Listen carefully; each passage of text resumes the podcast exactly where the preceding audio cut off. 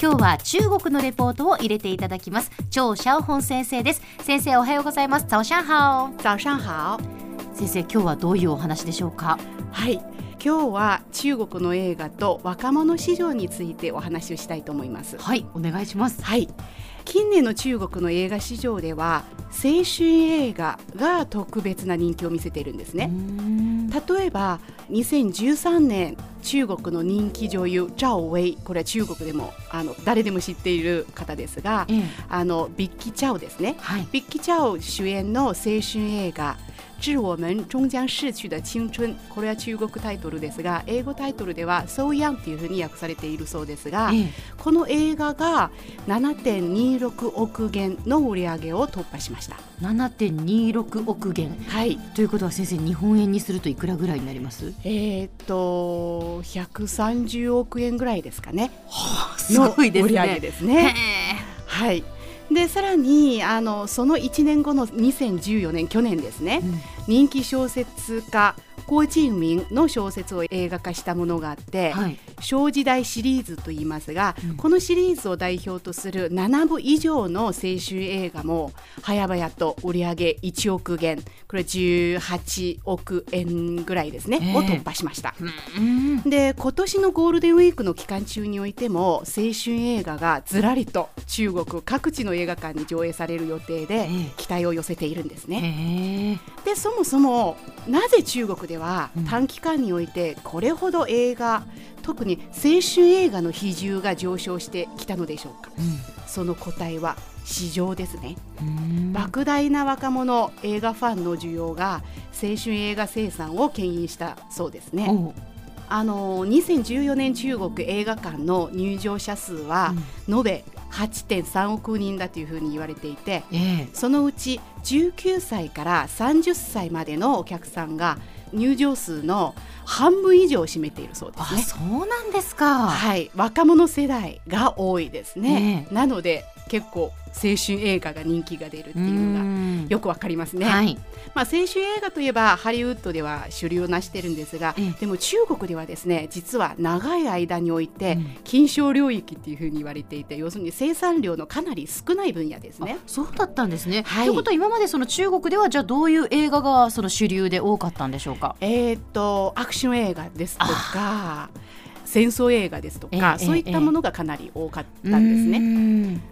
で最近はこの青春映画が本格的に発展を見せている、うん、というわけですね。はい、実はこのあの本格的な発展はいつから始まったかというと冒頭でご紹介しました、うん、2013年の「ソウヤン」という映画からだというふうに言われています。かなり最近ですね。そうなんですね、はい、青春映画は恋愛は避けて通れない話題ですね、うん、青春に恋愛はつきものです。そうですね、はいであの2014年の青春映画「匆匆那年」っていう映画があったんですが、うん、えー、直訳すると早々と終わってしまったあの年っていう意味ですかね。うん、あのこの映画はまさに中学生高校生の声を題材としたものですね。高校時代の友人の結婚式に招待された男性の主人公チンというところに、えーと結婚式で流す予定のビデオを撮影するもう一人の友人が現れて、うん、でこの主人公チンに、えー、高校1年生だった頃1999年当時のことについて質問するというような、うあの流れ流れというか、そういうようなあの描写の仕方をしていて、はい、でいろんなあのエピソードを語るチンはですね、うん、誘導されるまま転校生のもう一人の女性の主人公ですが、うん、ホーというファンっていう女性との初恋について語り出して、ええ、15年後の今も続くチンという人物の思いが蘇ってきたというわけですね。でこの主人公2人チンと、えー、ホーとの初恋はまさに中学時代に起きたことです。うんうん、はいロマンチックですね。そうですね。甘酸っぱいですね。はい、そうですね。えーあのでも監督の話によりますと、うん、この中学時代の声を描くためにですねかなり難航したそうです。中学生の声は実は中国ではあの教育局の規定に違反してるんです。そうなんですか。はい禁止されています。中国教育局において。そうです。そうですか。はい。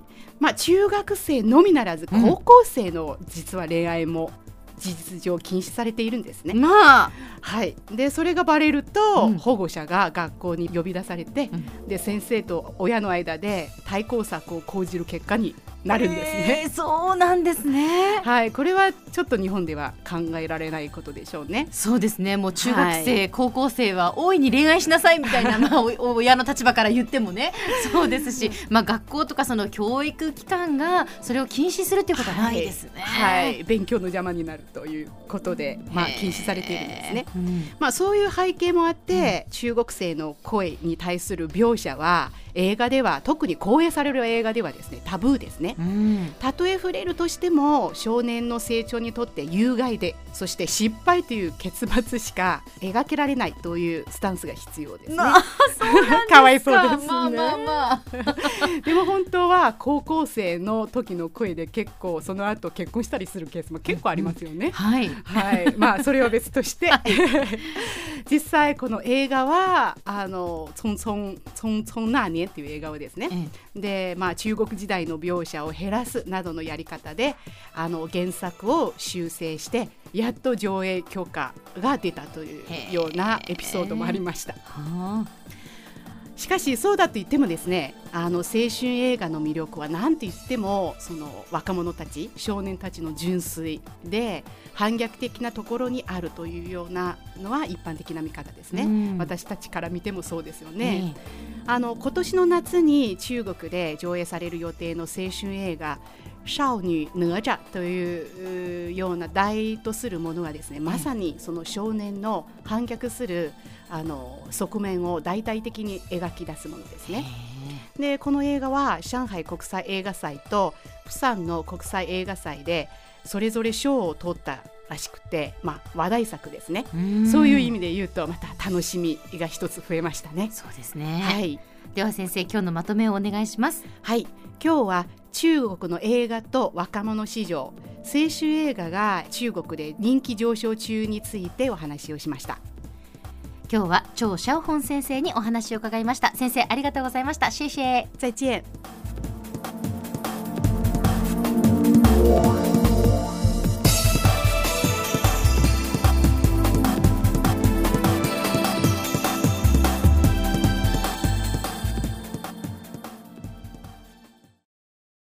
ゾクゾクグイグイメラメラつながる。ゾワゾワ。ハラハラ。メキメキ。つながる。ズキズキ。モワモワホカホカつながる。キリキリ。ざわざわ。キュンキュン。ガンガン。ワクワク。うずうず。ドキドキ。ルンルンバクバク。九州人のいろんな気持ちつなげます。九州から輝こう。キラキラつながる。 QTnet